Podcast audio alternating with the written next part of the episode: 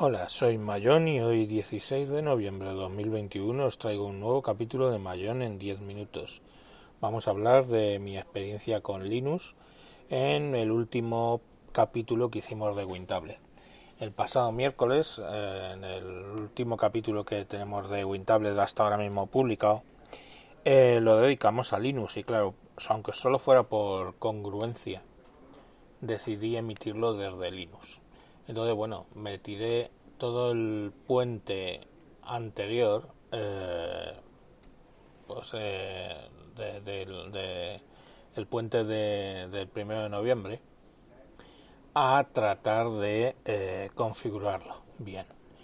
Yo tengo una mesa de mezclas que es una Behringer XR18 que tiene 18 canales de entrada y 18 de salida por el puerto USB y quería pues lógicamente utilizarlos y bueno, pues lo que yo tenía instalado Fedora 34, intenté tratar de usarlo con ello y bueno, tened en cuenta que las emisiones de WinTable son complicadas porque salimos a Twitter, a YouTube, a Twitch y a Facebook Live eh, a los cuatro de golpe con Restreamio, pero además a través de Discord mandamos a un canal solo el audio.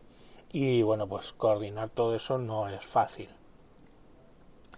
En Windows es fácil, en Windows es fácil, pero en, Linux no. Entonces, después de darme dos o tres veces de cabeza con Fedora 34 y el Pipewire, pues había decidido en un momento dado pasar a, Ubuntu de vuelta con Jack Audio, pero bueno, pues tenía el Ubuntu instalado con Jack Audio y para las cosas normales funcionaba, pero para todo este general que quería hacer no, porque no podía direccionar independientemente el audio de entrada y de salida de las aplicaciones. ¿Qué es lo que hice? Pues volver a instalar Fedora 34. Mm, no sé qué hice que no funcionaba muy bien. Eh, de entrada es que me salió el mensaje de que existía Fedora 35. Instalé Fedora 35, no hubo cojones de echarlo a andar. Y entonces volví a instalar Ubuntu.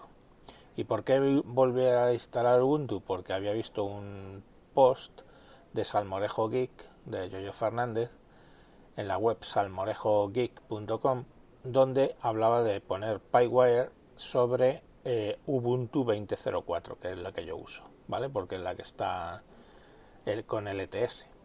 Entonces, bueno, pues eh, si buscáis en Google Salmorejo Geek eh, Ubuntu Pipewire, os sale dos artículos, que escribió dos, utilizar las instrucciones del de, el 4 de septiembre de 2021.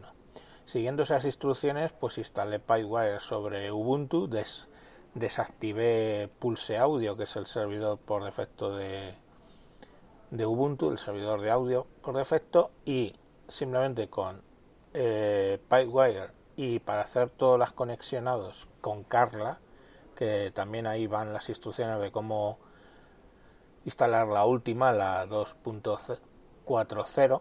Bueno, pues con Pipewire y Carla sobre, sobre Ubuntu, pues conseguí hacer todo el conexionado que quería. O sea, pues la salida de la mesa o sea, la, salida de la mesa, digamos, eh, por LR, la, la, master, el master out, lo mandé a Discord. Em, un bus que configuré, que es el que, lo configuré como el bus 7 y 8 en estéreo, fue por donde mandaba la mezcla a, a Restreamio, quitándole la entrada del audio de Restreamio de mis compañeros para que hiciera un mix minus. Y bueno pues ahí haciendo una serie de conexionados pues conseguí que, todo fuera bien. Lo que me sorprendió es que fue un programa de 2 horas y 20 o algo así largo un programa largo y en ningún momento tuve un fallo. Al principio estaba un poco tímido a la hora de compartir pantalla para que no me fuera a liar alguna pero incluso hice comparticiones de pantalla y todo esto y y funcionó como un reloj. La verdad es que me ha sorprendido porque otras veces que habíamos intentado hacer emisiones desde Linux, pues en el último minuto, después de un montón de pruebas, tuve que pasar a Windows. Antiguamente, antiguamente cuando el programa era más sencillo, solo se emitía a YouTube, eh, llegué a hacer las emisiones durante más de un año solo con un Chromebook las emisiones del programa, pero desde entonces todo se ha liado porque bueno pues salimos a varias plataformas a la vez, más luego está todo el tema del audio en directo por Discord y bueno pues lógicamente a mayor complejidad pues empezaban las cosas a desestabilizarse.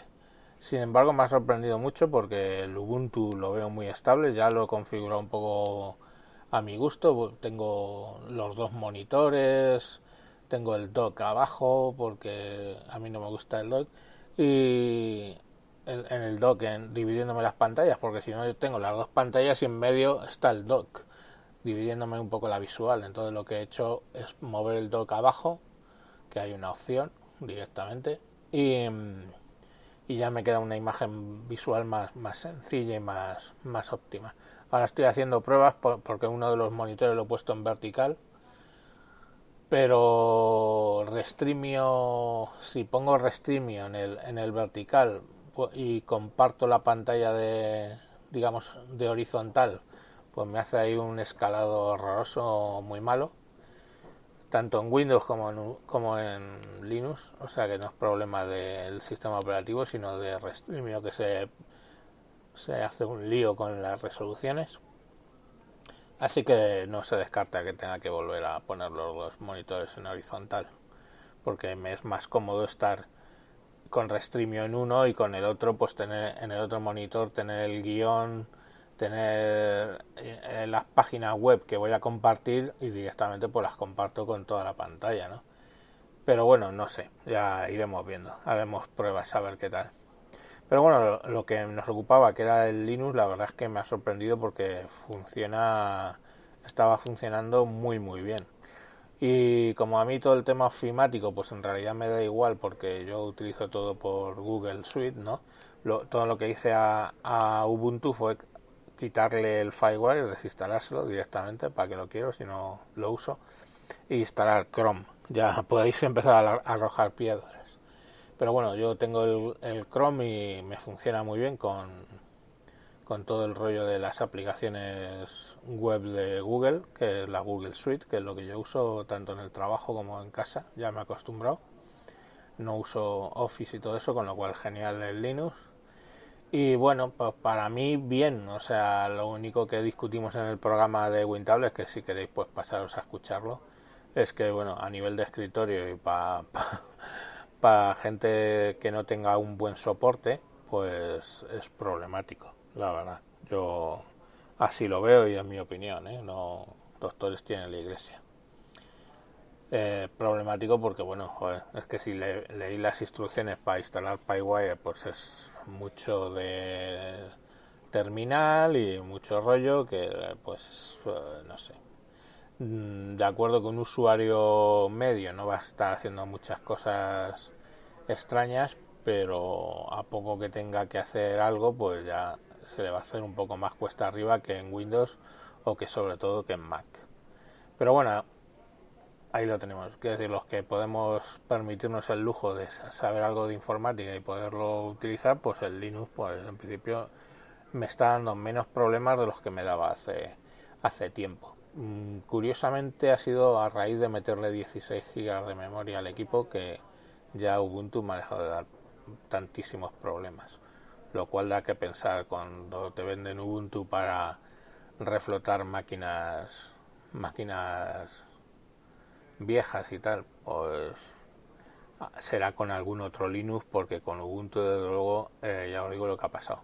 En cuanto le metí 16 GB de memoria pues parece que ya empezó todo a funcionar bastante bastante mejor. Y nada, ahora pues tengo el equipo con doble arranque, en Ubuntu, en un disco de 128 gigas y, y el Windows lo tengo en un disco de 500, pero vamos, es indiferente porque yo el disco duro lo uso poquísimo. Sí que me he dado cuenta que, por ejemplo, Carla, pues es más estable el port a Windows de Carla y el port a Windows de Caden Life, el editor de vídeo, son más estables que en Linux, que se supone que las dos aplicaciones son nativas.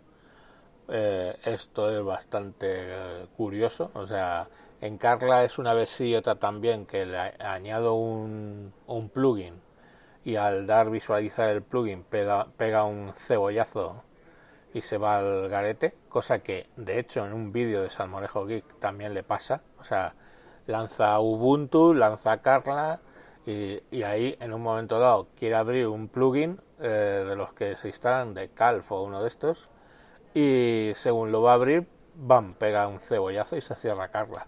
Y a mí me lo ha hecho bastantes veces. De repente deja de hacerlo y bueno, pues se puede trabajar. Sin embargo, eso nunca me lo ha hecho con el port de Carla en Windows. Es, curioso. En fin, seguiremos explorando y os seguiré contando mis verbenas. Venga, un saludo y adiós.